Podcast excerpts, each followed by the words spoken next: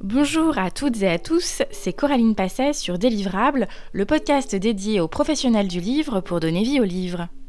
L'épisode du jour introduit un sujet essentiel quand on parle des acteurs du livre. Pour commencer, j'aimerais vous partager des mots qui ont un peu plus de 20 ans. La transformation du paysage de l'édition tend, inévitablement, à priver de toute chance d'être lu et par conséquent d'être publié les nouveautés d'exception qui ne répondent pas aux critères de valeur en vigueur au moment où elles voient le jour. Mais qui remarque l'absence d'un auteur inconnu? Ces mots sont de Jérôme Lindon, à la fin de son article Édition sans éditeur, qui a inspiré le livre du même nom d'André Chiffrine. Je ne sais pas ce que vous en pensez, mais il me semble que ces mots n'ont pas pris une ride. Et une nouvelle question se pose, plus récente, l'indépendance des auteurs et autrices. 2021 marquera certainement un tournant avec deux événements successifs. L'entérinement du rapport Racine le 12 mars dernier et la décision de trois auteurs emblématiques de s'émanciper de leur relation avec leur éditeur historique. Alors que l'auto-édition s'est développée de manière accélérée ces dernières années, jusqu'à devenir un modèle incontournable aujourd'hui, montrant toutefois ses limites structurelles, où en sommes-nous aujourd'hui de la relation auteur-éditeur? Délivrable avec le soutien d'actualité et Éditez-nous vous propose une série de 4 épisodes consacrés à la relation auteur-éditeur. Donc euh, bah, la question de la temporalité, elle est essentielle dans ce cycle de 4 épisodes sur la relation auteur-éditeur. Donc on a commencé, j'ai commencé par euh, donner la parole à six auteurs, donc Benoît Peters, Dima Abdallah, Emilienne Malfato, Thomas Gunzig, Gilles Marchand et Marquette Navarro.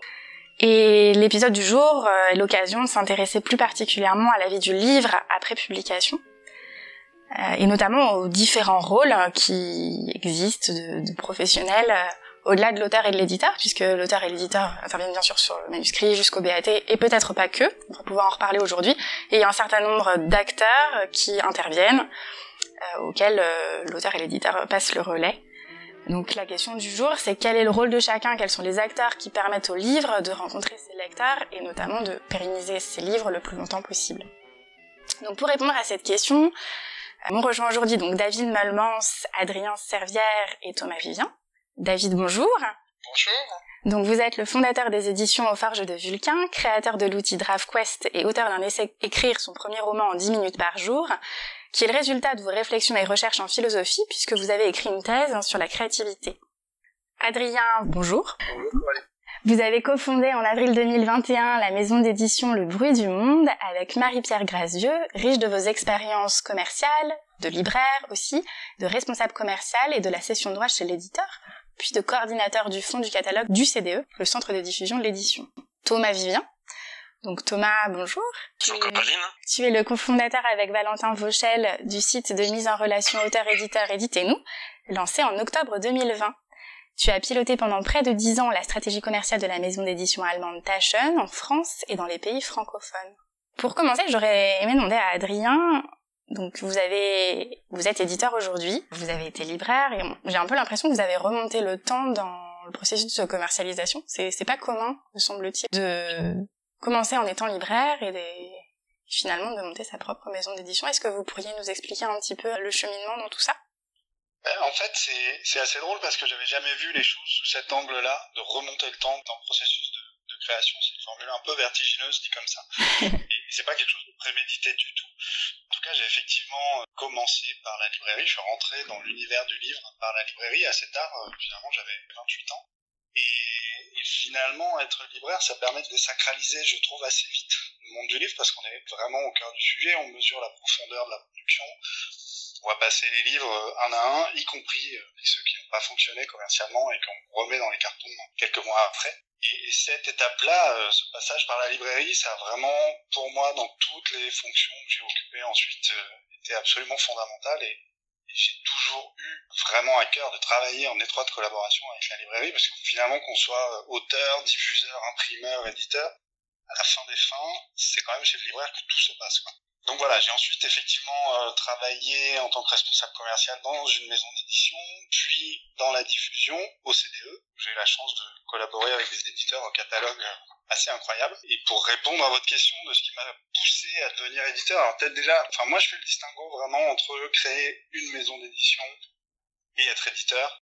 Dans l'équipe, on sera six. Il y a deux éditrices et un assistant d'édition. C'est eux qui choisissent les textes, français ou étrangers, qui s'occupent euh, de les retravailler quand le texte est français, ou de trouver des traducteurs quand le texte est, étranger. Moi, certes, j'ai créé une, enfin, j'ai co-créé une maison d'édition, mais je suis pour autant pas éditeur. Je, serai directeur commercial de la maison. J'arrive euh, un peu plus tard dans la vie du livre. Finalement, tout le travail vraiment sur le texte, bah, c'est pas moi qui le fais. Pour ce qui est de ce qui m'a poussé à la créer, bah, je dirais que quand on a la chance euh, d'avoir la possibilité de créer une maison d'édition comme on le souhaite, avec qui on le souhaite, dans le lieu où on le souhaite, et qu'on est en plus soutenu dans cette aventure euh, par un groupe, et je dirais même plus important par des personnes à l'intérieur du groupe, bah c'est quand même assez difficile de assez difficile de refuser la proposition. Et donc on s'est lancé effectivement euh, au mois d'avril de cette année. D'accord. Et qu'est-ce qui change du coup entre euh, donc là vous, vous évoquez euh, la, distinction finalement entre l'éditeur et la personne qui qui va créer sa propre maison, c'est pas forcément tout à fait la même chose. Qu'est-ce qui a changé? Bon, je pense beaucoup de choses mais dans votre rôle commercial chez le diffuseur et dans la maison que vous avez créée récemment?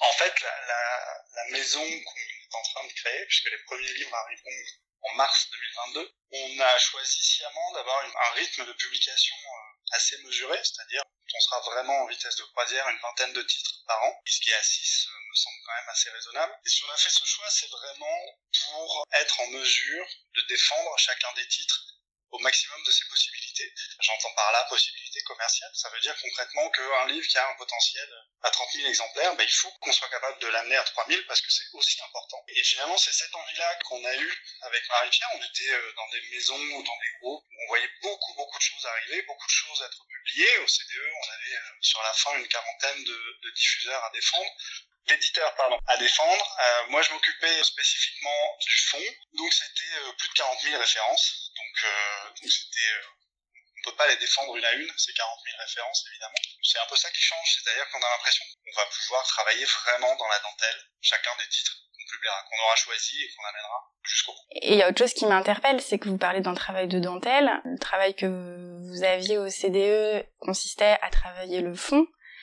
c'est pas à ça qu'on pense en premier quand on pense euh, diffusion euh, et responsabilité commerciale. On, est un peu souvent dans la course à la nouveauté. Enfin, c'est l'image que moi j'en ai. Ça implique quoi concrètement? La course à la nouveauté, euh, de toute façon, c'est un, fait. Les nouveautés chassent les nouveautés de plus en plus vite en librairie. On a l'impression que tout s'accélère. Bon, mais finalement, est-ce qu'on vit pas dans une société où tout s'accélère? La librairie est peut-être le reflet de ce qui se passe beaucoup plus généralement. Mais en tout cas, moi j'ai la conviction que 20 titres par an, on peut vraiment prendre le temps de les défendre et donner à tout le monde l'envie de les défendre. Ça, commence, euh, ça commence avant la parution par euh, convaincre euh, une diffusion que ce titre-là est essentiel, puis les libraires, puis les lecteurs un à un. Enfin, aujourd'hui, pour qu'un titre soit vraiment défendu, on a l'impression qu'il faut convaincre la terre entière que ce titre-là est absolument fondamental. Et, ça, on peut le faire quand on a 20 livres par an et qu'on est 6 faire ça. Quand on en a plus, pour moi, ça, me semble un peu compliqué et il n'y a rien de plus frustrant, je pense, pour un auteur et même pour un éditeur de, de, manquer de temps, de manquer de moyens pour défendre un texte et de se dire euh, trois mois après la parution, quand, euh, quand les retours sont, sont déjà faits, que de se dire bah tiens, on a raté le coche avec ce livre-là. Donc si je comprends bien, en fait, la première étape pour qu'un catalogue soit pérennisé, c'est déjà de pas louper le coche de la prospection au départ, de bien la faire. Je dirais que le, le Évidemment, on parlait du fond tout de suite. Peut-être que c'est ça le but de l'éditeur, c'est que au moment où le livre sort, l'enjeu pour l'éditeur, c'est de, réussir à faire que cette nouveauté devienne du fond. Mhm. et, effectivement, les trois premiers mois, ils sont, ils sont absolument cruciaux parce qu'on sait que si au bout de trois mois, il s'est rien passé autour d'un livre, les libraires retournent. Une fois qu'il est retourné, ben, ils ne le recommandent pas et à juste titre parce que de toute façon, ils n'ont pas la place parce que d'autres nouveautés sont arrivées. Donc si on rate le coche des trois premiers mois, évidemment que le titre ne deviendra jamais du fond et le titre passera aux oubliettes. Il y a, toujours des exceptions, hein, des, histoires incroyables de livres qui n'ont pas marché puis qui ressortent des années après. Mais c'est quand même pas la majorité loin de là. Et effectivement, le, l'éditeur se doit, à mon avis, et c'est un peu le contrat et le pacte qu'on signe avec les auteurs, c'est qu'on se doit de tout mettre en place au jour de la parution pour que le livre ait de la visibilité, qu'il puisse s'installer en librairie et, qu'il puisse s'installer dans le temps avec euh, éventuellement une parution en poche euh, un an après ou un an et demi après et qu'il puisse vraiment avoir une euh, sur la longue durée en librairie. Et du coup, quel serait votre conseil, votre premier conseil à un éditeur pour qu'il pérennise au mieux son catalogue? Ah, Si cette première étape est bien sûr si, si j'avais la réponse à cette question, je demanderais beaucoup d'argent pour la donner là tout de suite. Euh, il y a énormément de leviers à activer, mais ça c'est pas c'est pas un secret. Je veux dire, on parle de chaîne du livre et, c'est une expression qui moi me plaît beaucoup, en tout cas, et pour la pérennité d'un livre. Si un des maillons de la chaîne se rate, c'est d'ores et déjà que le livre n'aura pas le destin que tout le monde espérait. Bah, il faut qu'à tous les niveaux, quoi, depuis l'édito jusqu'au client final, il faut, il faut que tout fonctionne, que tout le monde ait fait le travail parfaitement bien, du côté de la presse, du côté des libraires, vraiment de tous les côtés. Et puis il faut en plus que à tout ça s'ajoute une petite partie, euh, je sais pas, d'inexplicable, qui fait qu'à un moment donné, le livre s'en envole et, et, fonctionne. D'accord, donc c'est un travail de, de coordination et de d'échange avec l'ensemble des acteurs, si je si je suis bien là. absolument, absolument. La logique. J'aurais bien aimé entendre euh, David réagir à cette distinction éditeur que vous avez évoquée tout de suite, Adrien entre euh, l'éditeur euh, qui crée sa maison d'édition, enfin l'éditeur au sens maison, et l'éditeur comme personne qui édite un texte. Est-ce que vous voyez la chose tout à fait de la même manière, David? Oui, alors Adrien a raison. Pour juste ajouter à ce qu'il dit, il y a peut-être deux distinctions qui se superposent. Une distinction en plus que la langue française rend pas très bien, c'est qu'en français on, dit éditeur, alors qu'en fait l'anglais a deux mots, on dit publisher et editor. C'est deux réalités un peu différentes. Le publisher, c'est lui qui prend le risque économique, juridique de, de sortir un livre. L'éditeur, c'est celui qui travaille sur le texte. Il faut les deux et il faut être les deux quand on est éditeur. Donc là, c'est un premier aspect qui était un peu sous-jacent dans ce que disait Adrien. Et après, sur ce qu'il disait de manière plus explicite, je trouve que c'est créer une maison d'édition, c'est à la fois créer une maison d'édition et créer une entreprise qui sont deux tâches parallèles en fait. C'est à la fois euh, exaltant, on n'hérite pas de passifs, de mauvaises habitudes, de structures lourdes, ça c'est l'avantage. Après, il y a une dimension de, conquête qui est difficile, mais c'est une conquête qui est exaltante parce qu'au moins on a les clés. Je trouve que c'est une période où se crée beaucoup de nouvelles maisons, indépendantes ou euh, pas indépendantes, mais à chaque fois on crée des structures qui sont un peu agiles et qui peuvent tenir compte des erreurs du passé.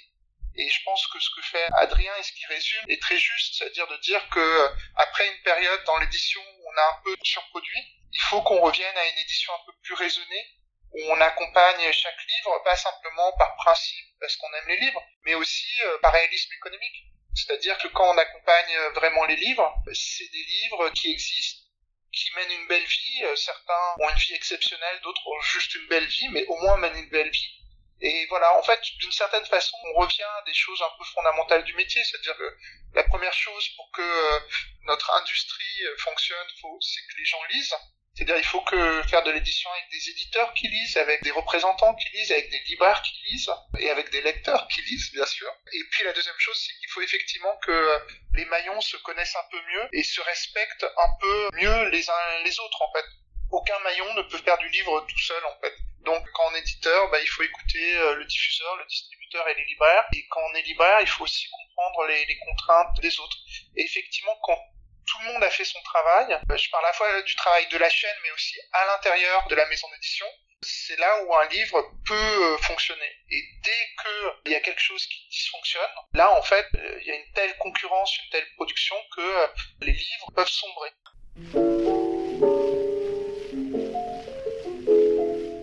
On a un petit peu parlé de la prospection commerciale, qui est nécessaire à tout ce travail de pérennisation. Le travail commercial, il commence bien en amont de la publication. Thomas, est-ce que tu pourrais nous en parler un petit peu euh?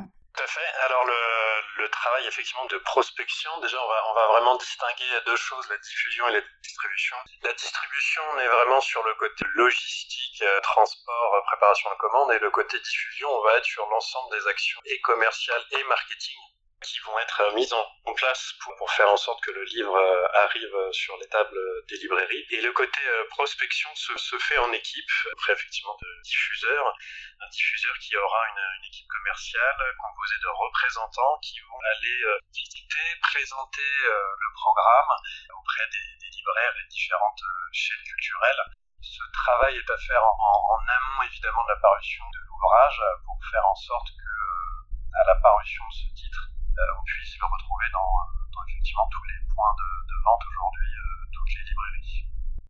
D'accord. Et, du coup, ça c'est le travail qui est mené avec la diffusion, mais il y a aussi tout un travail en amont chez l'éditeur, dont Adrien a un tout petit peu parlé aussi. Est-ce que tu peux nous en parler un petit peu plus de ce qui se passe chez l'éditeur de ce côté-là?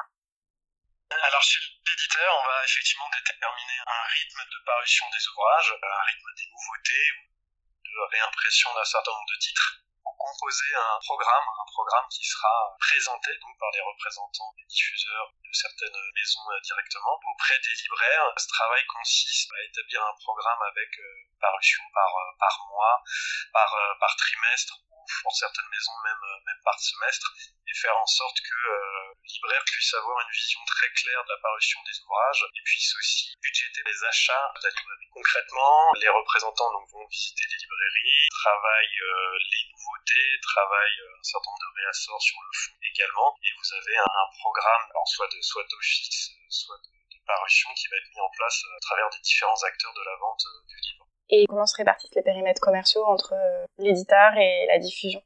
Alors, bonne question. La situation est très variable en fonction des éditeurs, mais on va pouvoir décomposer déjà de manière euh, géographique euh, cette représentation d'un catalogue d'un éditeur. Aujourd'hui, la plupart des éditeurs ont une représentation pour la France. Certains services sont dédiés aussi à tout ce qu'on va appeler l'export, donc l'ensemble des autres pays francophones.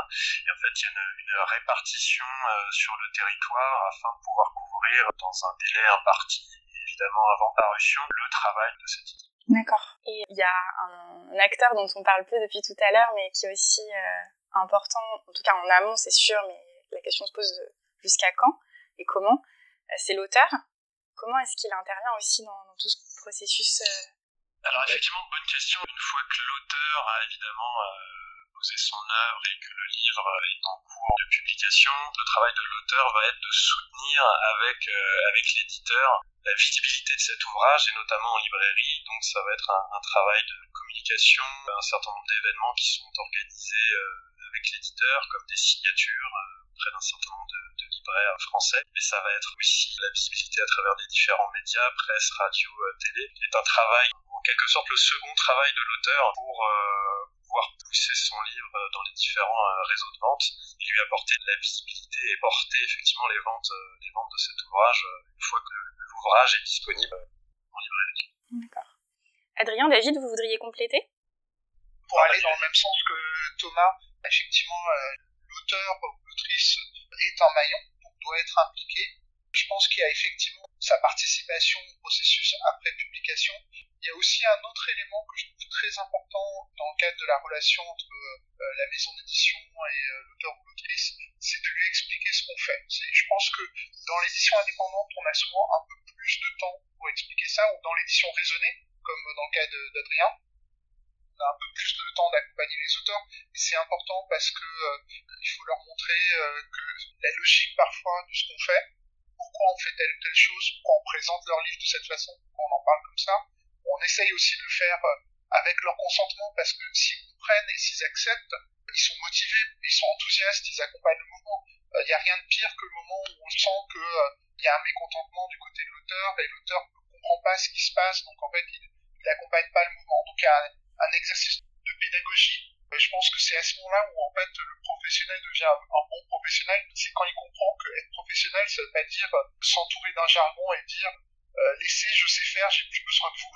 C'est mhm. plutôt le moment où il sait faire son métier, mais il sait aussi rendre clair aux autres.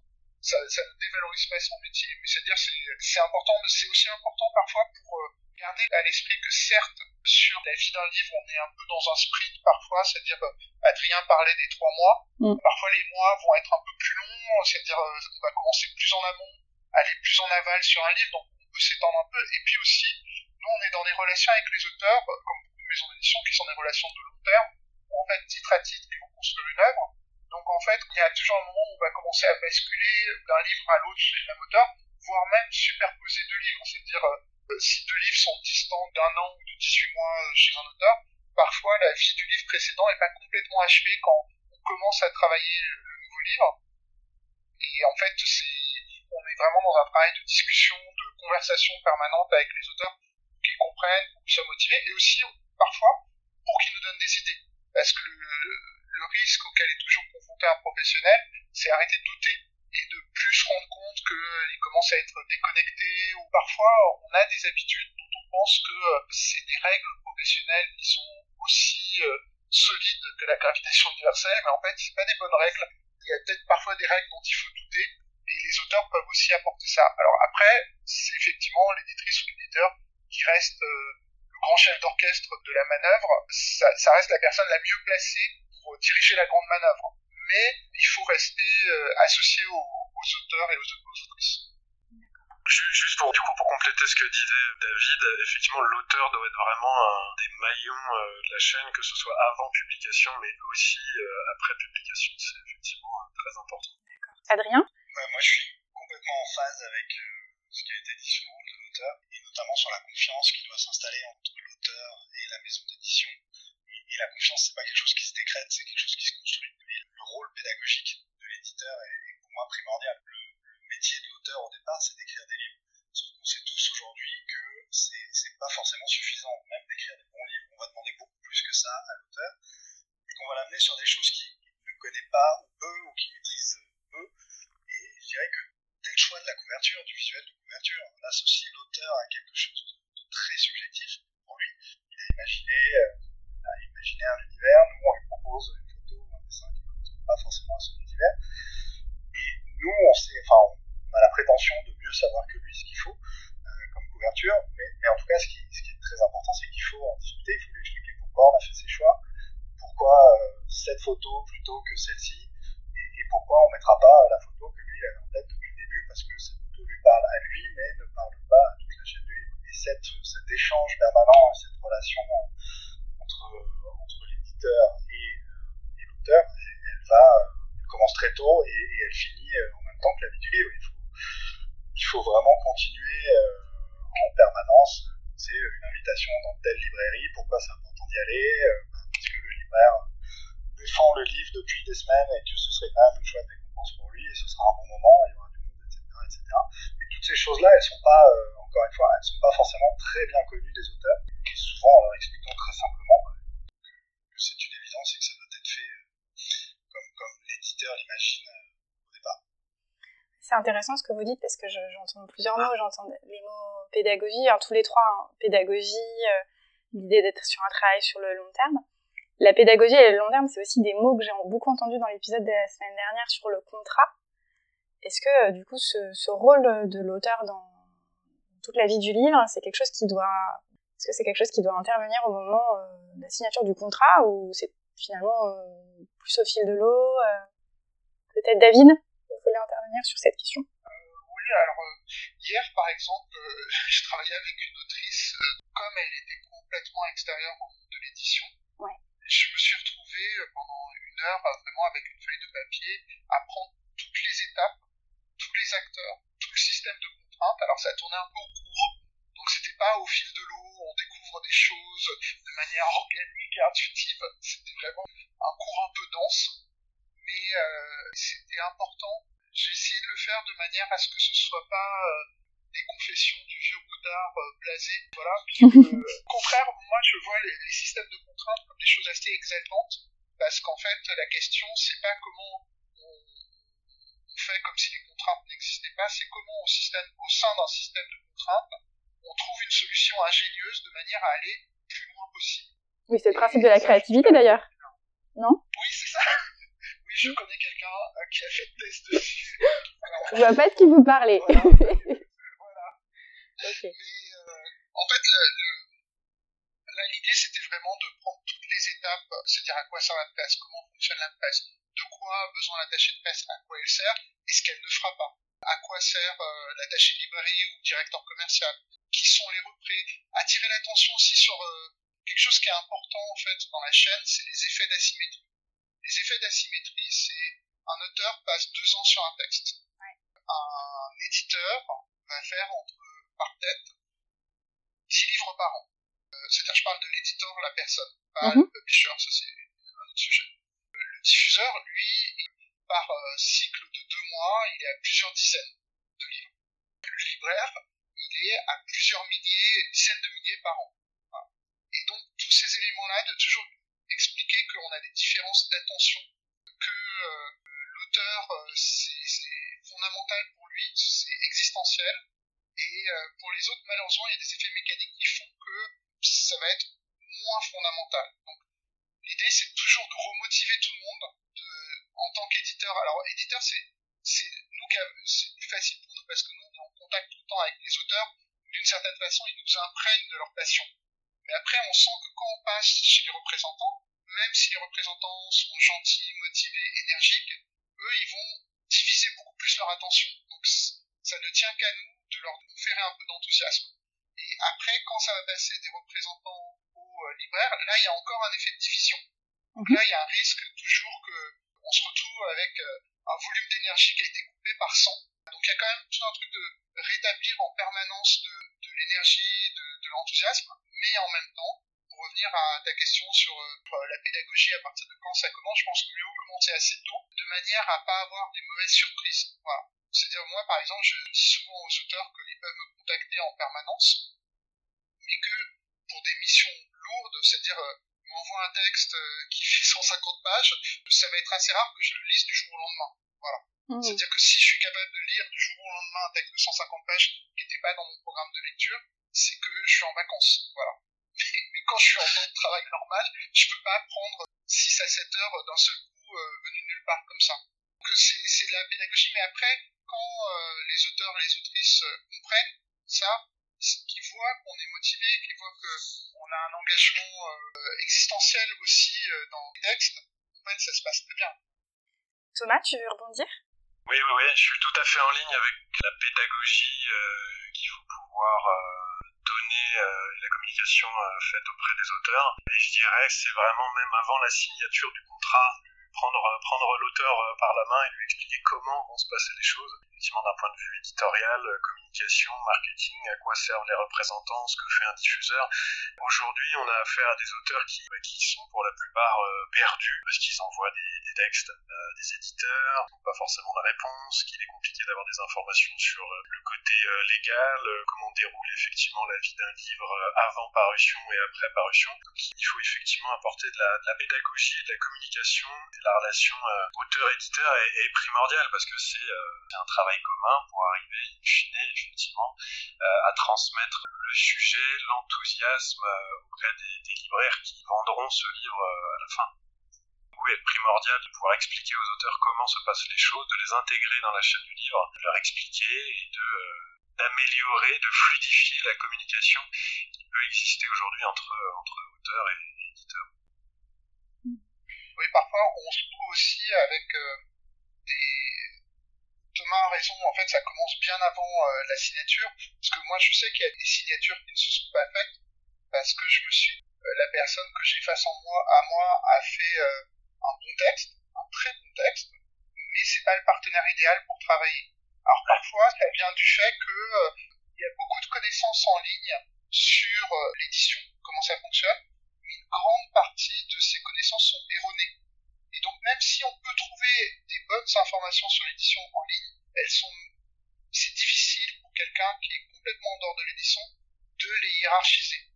Donc parfois on reçoit des manuscrits avec des gens qui sont persuadés que euh, se faire éditer c'est payer un éditeur ou se faire éditer c'est payer un imprimeur. Et, et voilà, et ça veut pas dire que c'est des mauvais textes. C'est toujours étonnant de se dire, il y en a clairement, c'est des lecteurs, c'est clairement des gens qui savent écrire, mais sur certains aspects, ils ont, pendant longtemps, je me suis dit, ils ont, ils pas fait leur devoir, ils ont pas cherché en ligne. Sauf qu'en fait, quand moi je fais des recherches en ligne, je me rends compte qu'il y a beaucoup de sites qui disent vraiment n'importe quoi, et je pense qu'on souffre aussi de, de quelque chose dont on hérite à notre génération, c'est que les éditeurs n'ont pas toujours une bonne image, et donc il faut aussi qu'on déconstruise euh, l'image de l'éditeur comme étant parfois, parfois c'est pas toujours ça heureusement, comme étant un exploiteur ou une, forme de parasite en fait. Je sais pas si vous vous souvenez, mais il y avait quelques années, il y avait un discours de Jeff Bezos, euh, patron d'Amazon, qui disait que euh, un, système du livre idéal, c'est un système où il y a juste l'auteur et le lecteur. Et sous-entendu, tout ce qui est à l'intérieur ne sert entre les deux ne sert à rien. Sauf que d'un côté ça sert à autre chose et de l'autre côté c'était vraiment un bel exercice de communication parce que ce qu'il voulait dire par là, c'est que en fait, vous n'avez besoin que d'Amazon qui allait absorber toutes ces fonctions. C'est très très souvent les gens qui vous disent euh, il faut mettre fin aux intermédiations, c'est qu'ils vendent des solutions d'intermédiation. Mais, euh, voilà, il y, a ce travail euh, à, à, faire et c'est vrai que parfois euh, ce travail, parfois on sent que c'est trop loin, ça va être trop difficile. Euh, la personne arrive vers la relation éditoriale avec un, un, tel niveau d'hostilité que ça va être difficile d'avancer en fait. C'est pas très fréquent, mais ça peut arriver. Et je pense que c'est l'effet conjugué de deux choses, c'est l'information mal hiérarchisée en ligne et peut-être une sorte de, passif en termes d'image de euh, l'édition française. C'est une relation aujourd'hui en plus qui n'est satisfaisante pour, euh, pour personne, euh, tant du point de vue auteur que éditeur, parce qu'il y a la frustration des deux côtés. Des éditeurs qui ont affaire à des auteurs qui ont été échaudés mal informés sur le monde de l'édition. Et la chaîne du livre, et de l'autre côté, des auteurs, et je rejoins totalement David dans ce sens également, des auteurs qui ont eu des difficultés à rassembler des, des bouts de vérité sur ce qu'est l'édition aujourd'hui, ce que fait l'éditeur, la valeur ajoutée de l'éditeur, parce que information erronée ou pas forcément les bons supports aujourd'hui ou la synthèse qu'on peut trouver par exemple en ligne. La combinaison de mauvaises informations et de ce côté peut-être hérité de l'éditeur un peu lointain de l'auteur fait qu'on peut avoir des auteurs qui peuvent avoir une certaine hostilité, mais tout simplement par manque d'information et de pédagogie. Adrien. Sur, le, ouais. sur la pédagogie avant même la signature du contrat. Les auteurs euh, ont une idée euh, du processus de publication qui est euh, parfois proche, parfois un peu plus loin de la vérité. Et puis surtout, je crois que le mode de fonctionnement de chaque maison est finalement assez différent. Assez différent, ouais. Parce que c'est, je pense que c'est très important de, de, au moins de définir les différentes étapes en amont avec l'auteur pour lui expliquer comment ça va se passer. Il sait où on va, on sait si l'auteur est d'accord et, et, tout est clair dès le début. Quoi. Et sans ça, effectivement, bah, sans ça, il y a des crispations qui naissent parce que l'auteur ne sait pas où on en est de la prospection, euh, il a l'impression qu'on est déjà passé à autre chose. Et, ouais, moi je suis assez d'accord avec cette idée qu'avant même la signature du contrat, la collaboration commence. Une rencontre entre un éditeur et un auteur, c'est avant tout une rencontre humaine. Quoi. Ouais, une communication dans la transparence, hyper important. Ouais. Pour aller dans le sens d'Adrien, il y a effectivement plusieurs façons de, entre guillemets, réussir dans l'édition ou une maison d'édition. Donc il y a différents modèles. Le plus important, c'est effectivement euh, d'établir, en plus du contrat écrit, un, un, contrat oral qui explique bien comment... Je pense à quelque chose, c'est que beaucoup des auteurs que moi j'ai publiés, c'est des gens qui ont commencé avec les forges, mais j'ai de plus en plus d'auteurs qui ont commencé dans d'autres maisons, ont d'autres manières de fonctionner, qui fonctionnent aussi, qui euh, sont efficaces, mais qui sont différentes. Donc en fait, l'erreur qu'on peut faire parfois, c'est se dire cet auteur est entre guillemets professionnel, mais en fait, certes, il est professionnel, mais il est habitué à d'autres processus. Donc il faut aussi faire ce travail avec, y compris les, les auteurs euh, aguerris. Cadre général, mais au sein de ce grand cadre euh, général, et en rejoignant euh, ce que dit Adrien, c'est avant tout une, rencontre une, une, relation humaine. Donc effectivement, en premier lieu, il faut pouvoir communiquer à un auteur comment vont se passer les choses et pourquoi les choses sont faites comme ça. Et globalement, dans la, chaîne du livre, euh, introduire un petit peu plus de, communication et chaque personne dans cette chaîne a, sa place. Euh, c'est très important parce qu'en fait, chaque maillon de la, chaîne sert à quelque chose. Euh, à la fin, c'est l'œuvre de l'auteur à travers, les, à travers la librairie. Mmh. Donc, ouais, un, un, grand cadre général, mais il y a autant de relations humaines, autant d'auteurs et de relations humaines que d'éditeurs. Donc, c'est une rencontre à chaque fois avec ses particularités termes de contrat, il y a des différences, mais on reste sur des, euh, des contrats qui sont quand même relativement euh, cadrés sur un marché aussi. Donc il y a une grande tendance euh, générale. Pour ça reste, ça reste cadré et c'est ce cadre qui doit être communiqué aux auteurs également. Donc la nécessité de les prendre par la main, de les guider. Et on est sur aussi un, un aspect qui est très, alors qui est peut-être un peu plus important en France. En France, on a souvent des auteurs qui ne sont pas forcément dans une approche professionnelle comme dans les anglo-saxons. On a l'habitude de reprendre un peu, en tout cas j'ai l'habitude de reprendre un peu l'exemple d'un musicien qui voudrait jouer d'un instrument. En fait, ça s'apprend. En fait, devenir auteur, c'est quelque chose qui s'apprend aussi et qui s'apprend pas forcément tout seul. Encore faut-il effectivement trouver les bonnes informations au bon endroit et être bien accompagné. Et être bien accompagné, ça commence déjà par un éditeur qui sait faire son métier et qui a une vraie valeur ajoutée. Un petit peu pour contrebalancer ce que disait David sur Amazon. Et on parle de pédagogie depuis tout à l'heure, de l'importance d'une relation sur le long terme. Adrien, on a parlé aussi de toute la partie amont, mais vous disiez tout à l'heure, le rôle de l'auteur, il, est là jusqu'à la, jusqu'à ce que le livre soit en arrêt de com. Concrètement, ça implique quoi après ces trois mois pour l'auteur? Au moment de la parution, on a besoin de l'auteur pour des choses assez évidentes. Ouais. Ça, peut être tourner en librairie, des festivals, mhm. enfin, être présent physiquement pour des rencontres. Ça, c'est un premier volet. Alors, évidemment, c'est plus facile si euh, l'auteur habite à 3 km. Euh, c'est plus facile que s'il habite au. S'il habite au bout du monde et qu'on croit vraiment au livre, eh ben, on le fait venir pendant une semaine et, on l'épuise euh, pendant une semaine et quand il rentre chez lui, il est sur les genoux parce qu'on a vraiment essayé de, de, lui faire faire le plus d'événements possible. Et après, il y a le volet presse. Et là encore, bah, c'est, ça fait partie des leviers. un auteur qui rencontre des journalistes, qui répond à des interviews, voilà, qui répond à des sollicitations pour, pour des papiers ensuite. Donc ça, ça c'est évidemment fondamental et ça, accompagne euh, la vie du livre et, le lancement du livre. Moi, j'ai un exemple assez fou. Alors, ça, ça se passe pas comme ça à chaque fois, malheureusement, mais dans une précédente expérience, donc je travaillais aux éditions Max Pro, un, un, auteur a publié un livre qui, euh, au bout de 2-3 mois, s'était vendu à 600 ou 800 exemplaires, et l'auteur publiait énormément de choses sur les réseaux sociaux, faisait des vidéos, faisait plein de choses. Bref, les 2-3 mois, les libraires retournaient les bouquins. Lui, il a continué pendant 5 euh, mois, 6 mois, 7 mois, et puis au bout de 7 mois, il a fait une vidéo qui est devenue virale. Nous, on avait, pour être honnête, un peu tiré un télé sur ce livre. Il a fait une vidéo en ligne qui est devenue virale en parlant de son bouquin. Et puis on a vu que la machine se relançait gentiment, on a réimprimé. Et, et 8 mois après, on en avait vendu 100 000. Alors que nous, éditeurs, on avait, très sincèrement, on, avait, était passé à autre chose. Et alors, évidemment, le coût de la vidéo virale, ça, ça marche pas à chaque fois. Mais il y a probablement d'autres moyens. Mais, mais là, c'est vraiment euh, emblématique.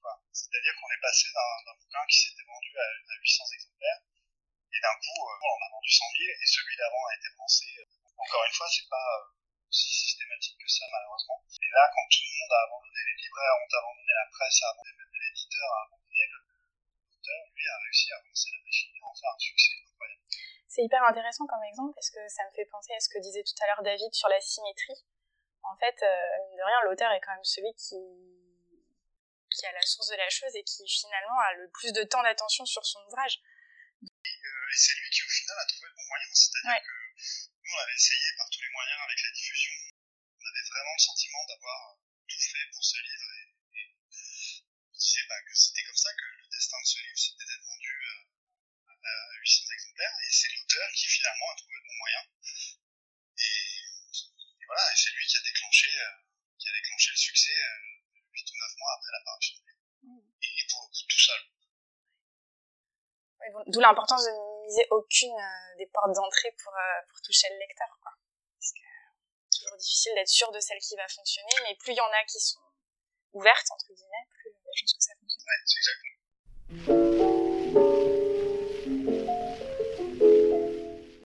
David, il y a quelque chose aussi qui m'intéresse. Vous avez, euh, qu'est-ce que vous avez appris euh, du rôle de l'auteur en publiant votre ouvrage en début d'année? C'était une expérience a été finalement assez douloureuse, euh, alors que moi j'ai plutôt, comment dire, je vis plutôt bien le fait d'être éditeur. En fait, donc pendant 20 ans, j'ai fait des ateliers d'écriture, j'en ai fait la synthèse sous la forme d'un petit essai. Euh, je voulais pas le publier aux éditions Forge de Vulcain, ma propre maison. J'en ai discuté avec des éditeurs dans d'autres maisons et en fait, ils voulaient à chaque fois le faire entrer dans leur collection dans, des directions très différentes. C'est-à-dire certains voulaient le tirer euh, euh vers euh, l'essai très littéraire, d'autres vers le recueil de recettes. Moi, je trouvais intéressant que ça garde un ton qui était à mi-chemin des deux. Donc, je me suis dit, bon, je vais le faire chez moi, et sans doute inconsciemment, par une forme de bêtise, mais comme quoi, quand on devient auteur, on est plus vulnérable que quand on est éditeur, je me suis dit, ah, mais si ça marche, ça serait quand même idiot que j'ai laissé ça à quelqu'un d'autre. Ça, c'était très vain et idiot de ma part. Et donc, en termes de production, ça a été dur parce que euh, j'avais pas vraiment quelqu'un en face de moi qui pouvait me dire le texte fonctionne pas sur ça ou sur ci. Je l'ai compensé parce que c'est un texte que pendant euh, des années j'avais présenté lors de conférences. Donc, les gens m'avaient fait déjà beaucoup de remarques. D'une certaine façon, il y avait une forme d'editing qui a été faite, mais qui n'était pas parfaite. Et après, par contre, là, euh, ça revient sur le, sujet de notre discussion d'aujourd'hui, là où ça a été un, massacre, c'est que j'ai pas le tempérament qui me permet d'aller au-devant de la presse ou d'aller au-devant du libraire en vendant mon propre livre. C'est-à-dire que je sais vendre les livres des autres, je peux pas vendre mon propre livre. L'avantage, c'est que c'est un livre sur lequel j'ai pas pris d'attaché de presse, pas pris d'attaché de librairie. Euh, je l'ai un peu posé en librairie il vit relative belle vie puisque avec zéro effort, euh, on l'a amené à 2500 exemplaires, ce qui est pas terrible, mais comme son point mort était descendu à 500 ex, c'est bien d'une certaine façon, mais c'est clair que moi je le referai euh, jamais, c'était pas un très bon choix. Et ce que ça m'a appris, c'est que mais en tant qu'éditeur, euh, j'aime travailler avec les auteurs et je pense que en tant qu'auteur, j'aime travailler avec un éditeur ou une éditrice. Donc j'ai déjà fait des textes pour d'autres éditeurs et éditrices. En fait, ça m'a fait sentir d'un point de vue vital ce que je savais d'un point de vue intellectuel. C'est-à-dire euh, que euh, éditer, c'est pas rendre disponible quelque chose. Il n'y a aucun texte qui fonctionne tout seul. En production d'avoir quelqu'un face à nous qui dit euh, oui, non, peut-être, pourquoi pas, et si on faisait ci, et si on faisait ça. Et en termes de diffusion de, l'œuvre, après, on a besoin de vrais professionnels, et parfois les remarques de ces professionnels peuvent aussi changer le texte. C'est-à-dire, c'est quelque chose, je pense, qui est possible dans les les maisons de petite taille, qu'elles soient euh, indépendantes ou maisons de groupe, c'est que les remarques qui nous viennent des gens qui sont plus en aval, c'est-à-dire du niveau, au niveau de la diffusion, viennent changer un peu des éléments de production.